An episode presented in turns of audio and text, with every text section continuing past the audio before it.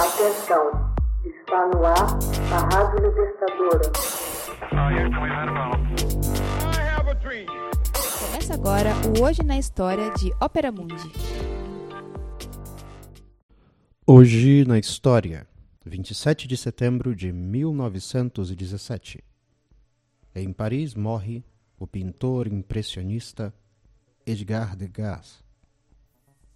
O pintor e escultor francês Edgar Degas, considerado um dos maiores representantes do impressionismo, devido à sua composição inovadora e à análise perspectiva do movimento, morre em Paris em 27 de setembro de 1917. Nasceu Germain Hilaire Edgar Degas em Paris em julho de 1834, numa família aristocrática de banqueiros rica e refinada. Após cursar direito por breve período, estudou pintura na Escola de Belas Artes de Paris, sob a orientação de Lamotte, um discípulo de Igras, pintor a quem dedicaria grande admiração. Em 1859, viajou para a Itália, onde estudaria por três anos em Florença, Nápoles e Roma, pintando uma série de retratos. Pesquisou a fundo a arte antiga, enquanto rascunhava já no começo de 1859 uma lista de objetos contemporâneos. Músicos, dançarinos, cafés durante a noite, cenas de luto, temas que podem ser encontrados em sua obra. Degas tinha muitos pontos em comum com Edouard Manet, mais que Manet era pintor de figuras humanas e nunca esteve interessado em paisagens. A família Bilelli, um de seus primeiros quadros realmente pessoal, pode ser visto como uma das primeiras obras-primas do impressionismo. Representa o Barão Bilelli, um revolucionário exilado em Nápoles em 1848, e sua mulher Laura, filha do banqueiro napolitano Degas, tio do pintor. Degas escolhe uma nova composição e já aparece como mestre retratista cujo principal interesse é traduzir o estado emocional dos personagens. Como Manet em sua Olímpia, Degas manteria até a morte esse estilo que trabalhou durante muito tempo.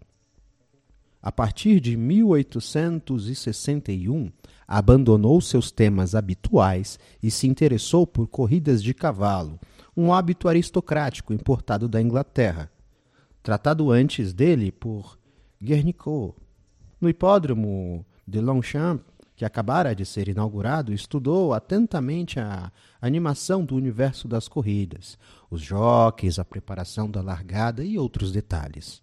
Diferente de outros impressionistas, Degas preferia pintar sempre no seu ateliê, ao invés de utilizar o ar livre ou a luz natural. Justo ao contrário, estudou os efeitos da luz artificial, lâmpadas a gás e etc. Sua memória visual permitiu-lhe reproduzir com precisão os assuntos que observava, recriando-os em composição pictórica desejada. Degas afirmava o direito do artista de interpretar o que via em oposição aos impressionistas que privilegiavam a espontaneidade. À época, embora ainda trabalhando com retratos realistas como Mulher com Crisântemo, de 1865, enviou ao salão um quadro de corrida de cavalos, passando a prestar atenção a outro tema: o teatro, a dança e a música. Com a orquestra na Ópera de Paris, de 1868, assina uma composição bastante inovadora, com planos superpostos, vistos de primeira fila, o fosso com os músicos e o palco onde dançarinas decapitadas formam uma espiral de pernas e saiotes franzidos. Passou a ver no balé a parte o fascínio que exercia sobre ele, um objeto ideal de observação de movimentos rápidos, assim como uma grande oportunidade para a composição espacial. Logo tomou consciência, valendo-se das observações de bastidores de artistas nos ensaios, do abismo entre o feérico dos espetáculos e figurinos e a miserável condição social dos artistas. Para Degas, o teatro, a música e a dança era um microcosmo que atraía a atenção dos ricos que podiam pagar pelo luxo dos espetáculos e se tornaria um lugar privilegiado para observar as relações humanas e as relações contraditórias entre arte, trabalho e negócio. Hoje na história, texto original Max Altman. Narração José Igor.